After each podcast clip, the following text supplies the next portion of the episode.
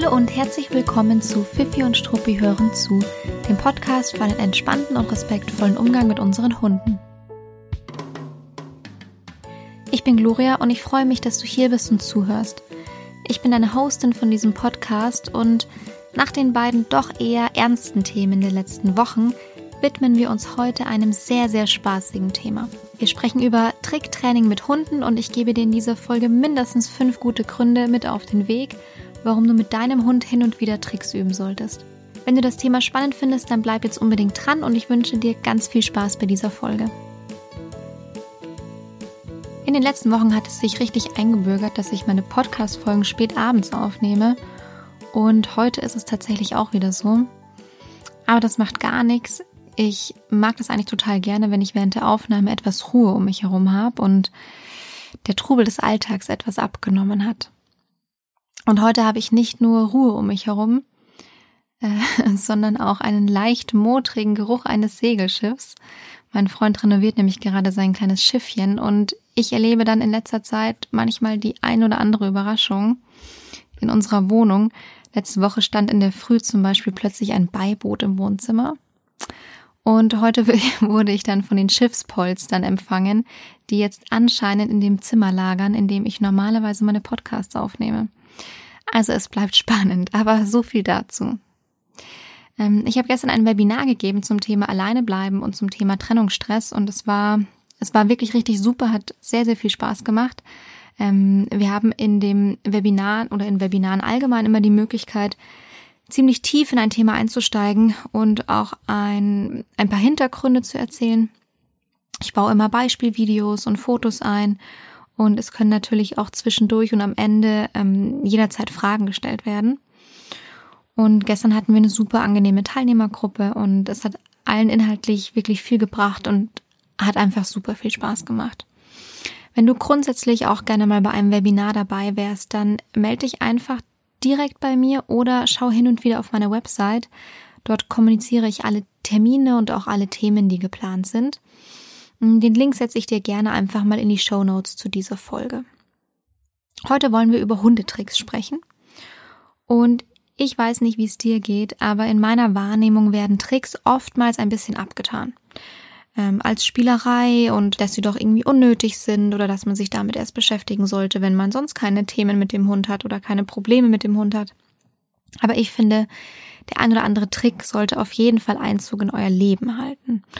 Und warum das so ist, darauf gehe ich jetzt mit mindestens fünf richtig guten Gründen ein. Der Hauptfaktor und im, Grundla äh, im Grunde die Grundlage für alle fünf Gründe ist ein ganz wichtiger und auch sehr interessanter Aspekt dabei. Und zwar werden Tricks in der Regel extrem positiv beigebracht. Mm, also in der Regel ist es so, dass ähm, Tricks mit einer sehr, sehr positiven Grundstimmung dem Hund beigebracht werden. So, weil man weiß, man macht es, um jetzt gemeinsam Spaß zu haben. Ähm, es hat nichts mit einem harten Grundgehorsam zu tun oder äh, mit einer wichtigen Aufgabe, die der Hund unbedingt bestehen muss, sondern macht es meistens aus einem sehr freudigen und spaßigen Antrieb heraus. Das heißt, es wird in der Regel sehr positiv aufgebaut, es wird dann ähm, kleinschrittig aufgebaut, manchmal auch übers freie Formen ähm, und es wird in der Regel auch dann eben mit Futter belohnt. Man freut sich. Man kann es oft auch beobachten in der Hundeschule, wenn man äh, Spiel- und Spaßkurse gibt oder ähnliches, ähm, dass die Besitzer einfach auch einen, einen ganz anderen Gesichtsausdruck dabei haben, ähm, als wenn sie irgendwie im Grunderziehungskurs sind. Also es ist ganz interessant zu beobachten. Hm, was einem auch auffällt, wenn die Hunde hin und wieder mal es doch nicht so machen, wie man es vielleicht im Hinterkopf hatte oder wie es der Trick eigentlich äh, erfordern würde, dann wird da eigentlich nicht mit Missachtung darauf reagiert und auch ähm, auch nicht mit Bestrafung und auch nicht mit harten Worten, ähm, sondern es wird dann meistens so ein bisschen geschmunzelt oder man versucht es einfach nochmal, man probiert aus, wie man es dem Hund besser verständlich machen kann. Das heißt eigentlich total, also zwei total wichtige Faktoren. Man macht es aus einer sehr positiven Grundstimmung heraus, aus einer sehr freudigen ähm, Haltung heraus und baut es über Belohnung auf. Und Fehler werden im Grunde nicht bestraft, nicht negativ kom äh, ähm, kommentiert oder ähnliches, sondern es wird dann einfach dem Hund nochmal auf eine andere Art und Weise beigebracht oder eben es wird einfach nochmal ausprobiert. Und das, ähm, das ist eine sehr spezielle Abgrenzung, weil wie gesagt, man merkt oftmals, dass diese sehr unbelastete und freudige und motivierte Grundhaltung bei, bei Themen, die eher der, dem, dem Gehorsam ähm, zuzuschreiben sind, äh, nicht ganz so ausgeprägt ist. So. Und für diese fünf Gründe, die ich jetzt aber gleich nenne, ist es wirklich eine sehr wichtige Grundlage, dass wir uns das einmal bewusst machen. So, der erste Grund, warum Tricks hin und wieder auch bei euch vielleicht einziehen sollten, ähm, ist, dass es eine, ein sehr, sehr schöner geistiger Input ist, neben dem, neben dem Input, den der Hund äh, sonst so den ganzen Tag bekommt im Alltag ähm, und über Umweltreize. Und das trägt natürlich auch zu einer Auslastung bei und zu einem gewissen, zu einer gewissen emotionalen Balance äh, bei deinem Hund. Das heißt, es macht einfach Sinn, hin und wieder mal Tricks zu machen oder auch neue Dinge aufzubauen, um den Hund auch mal geistig ein kleines bisschen zu fordern, ähm, ihm vielleicht auch beizubringen, zu lernen, beizubringen, neue Dinge zu machen, vielleicht auch mal Körperhaltungen, die er sonst nicht einnimmt oder ähm, Handlungen, die er sonst nicht ausüben würde. Und ja, das heißt, für die, für die geistige Auslastung von deinem, von deinem Hund, ähm, für die Lernfähigkeit und ja, insgesamt so als, ja, spielerischen, netten Input, ähm, ist es sehr, sehr gut geeignet und macht den meisten Hunden auch extrem viel Spaß. Der zweite Grund ist ein ganz mm, spannender Grund, denn Tricktraining trägt zu eurer Bindung bei und zwar extrem positiv zu eurer Bindung bei. Das heißt, entweder stärkt es eure Bindung, ähm, es kann eine Bindung auch ein Stück weit aufbauen, wenn die mal hier und da verloren gegangen ist ähm, und ähm, tut einfach eure Beziehung extrem gut. Warum ist das so? Weil im Grunde alles der Beziehung von zwei Sozialpartnern gut tut, was auf, äh, was den Fokus auf positiven Dingen hat. Also eine Beziehung stärkt man nicht, indem man äh, Dinge macht, die, die beide total doof finden, sondern eine Beziehung stärkt man, indem man Dinge macht, ähm, bei denen man gemeinsam Spaß hat, die einen zusammenschweißen und wo man sich eben gemeinsam auf positive Dinge fokussieren kann. Und genauso ist es auch, wenn du mit deinem Hund Tricktraining machst, wenn du gute Laune dabei hast, wenn du dich freust, wenn du ihn anlachst, anlächelst, wenn du da irgendwie mit voll voller Motivation und äh, Freude mit dabei bist, dann, ähm, dann sind es die Hunde in der Regel auch. Man muss natürlich schon auch ein bisschen ausprobieren, welche Tricks der Hund gerne mag, ja. Also da bitte nicht nur deinen eigenen Kopf durchsetzen, sondern einfach mal beobachten. Die Hunde sind da unterschiedlich und es ist manchmal auch von Rasse zu Rasse unterschiedlich. Also da, da gibt es tatsächlich so ein paar Rassespezifika. Es gibt einfach Hunde, die nehmen zum Beispiel lieber Dinge ins, ins Mäulchen und tragen es von A nach B. Es gibt Hunde, die nehmen einfach Dinge sehr ungern mit dem Maul auf. Und dann gibt es wiederum Hunde, die tun sich sehr leicht, sich auf ihren Hintern zu setzen. Ähm, und andere Hunde, die vielleicht schlachsige Gliedmaßen haben, die kippen dann rückwärts um oder seitlich um. Ähm, also das ist natürlich, kommt ein bisschen auf deinen Hund drauf an, auf die Vorlieben von deinem Hund und auch auf den Körperbau von deinem Hund. Ähm, aber in der Regel haben beide daran Spaß und dann ist es was, was auf jeden Fall eure Bindung stärkt.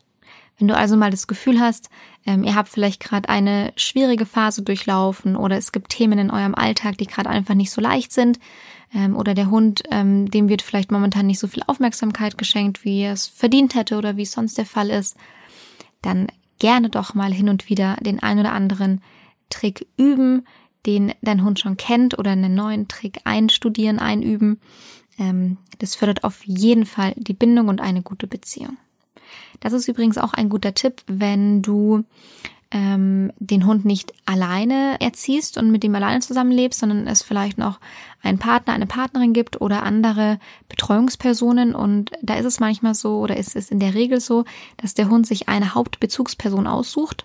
Ähm, und dann gibt es noch eine zweite Bezugsperson oder eine dritte Bezugsperson oder je nachdem, wie euer Alltag da aussieht. Mm, und manchmal ist die ein oder andere Bezugsperson nicht so ganz happy damit, wie in, äh, in welcher Rangfolge sie da so äh, inmitten der Bezugspersonen steht. Und dann könnte man im Grunde dieser Person auch den Tipp geben, vielleicht mal äh, den ein oder anderen Trick aufzubauen und gemeinsam zu üben. Der dritte Grund, ähm, den ich dir sagen möchte, das ist, dass ähm, du Tricks nutzen kannst als Managementmaßnahme. Über Management habe ich schon vor ein paar Wochen in einer kompletten Podcast-Folge gesprochen. Management ist ein sehr, sehr wichtiges Element im, im Hundetraining und in der Hundeerziehung. Ähm, es ist nur ein Element von mehreren, ähm, aber es kann im, im Hundetraining einfach sehr, sehr viel Sinn machen, das ein oder andere Mal Management ein, anzuwenden.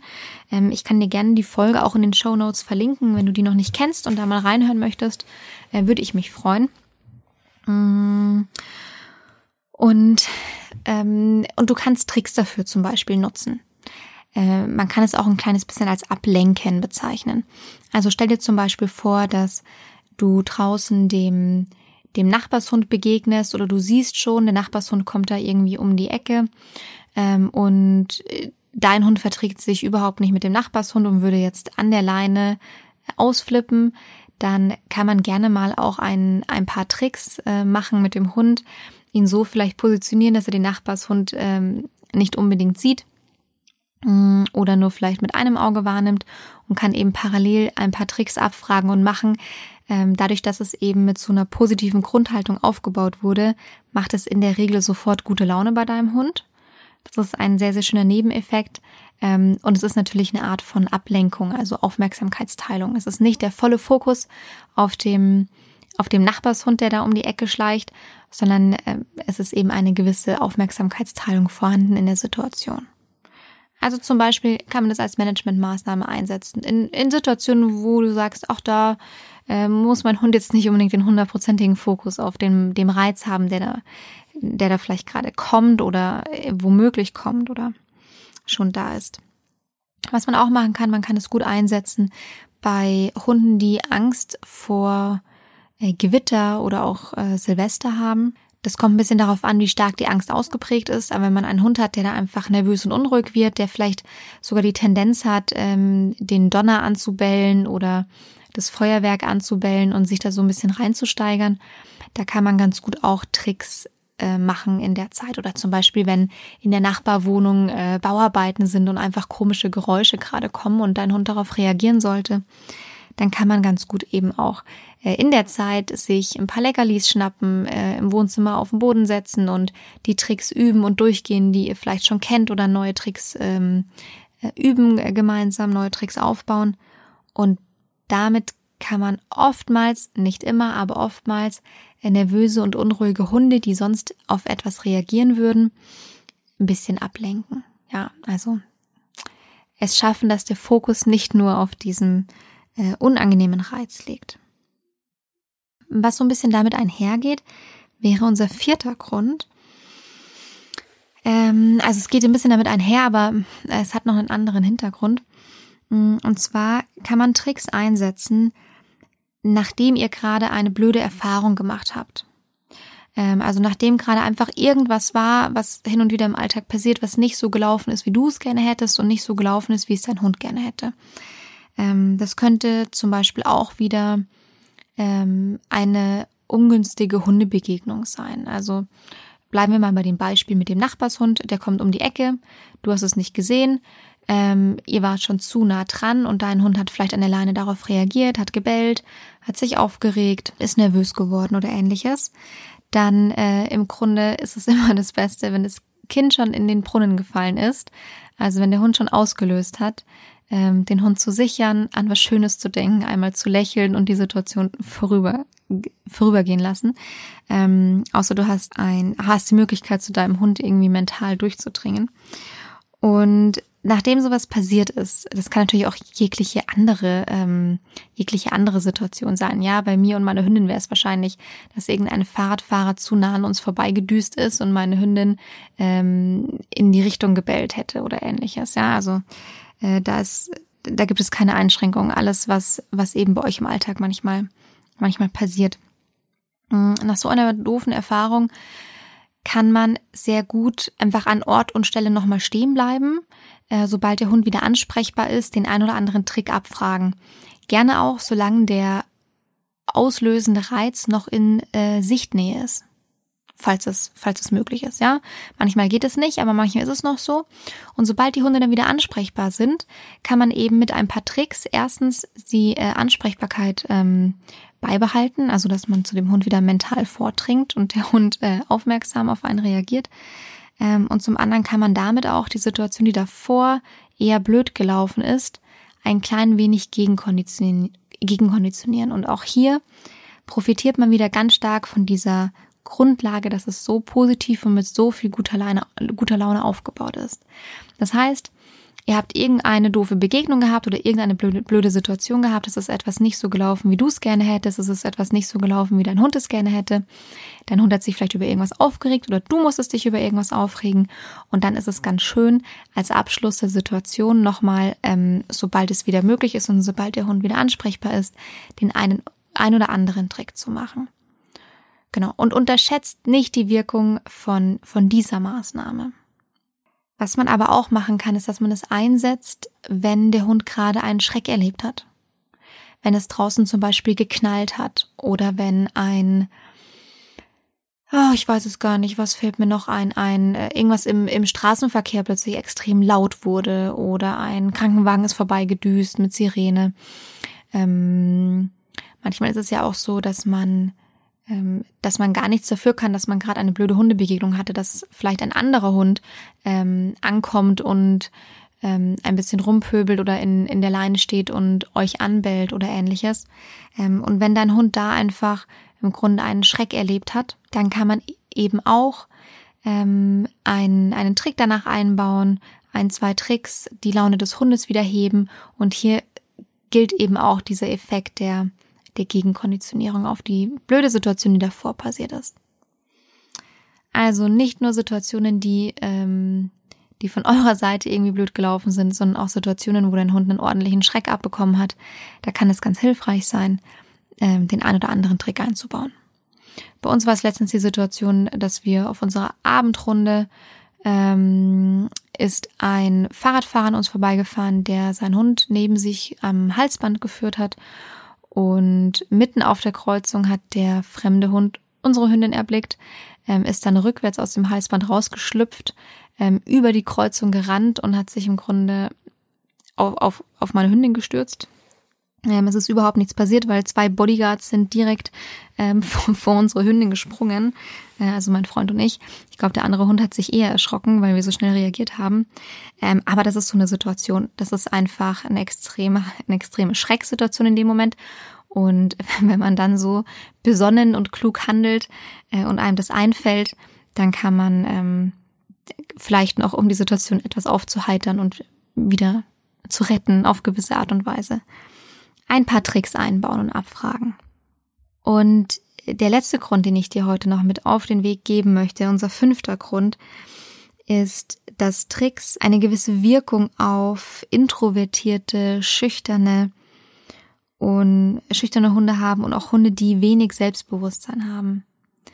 Und auch hier, ich weiß, ich wiederhole mich, äh, gilt nun mal der Effekt, ähm, dass es eben so, so, so positiv und freudig und motivierend aufgebaut ist oder aufgebaut wird.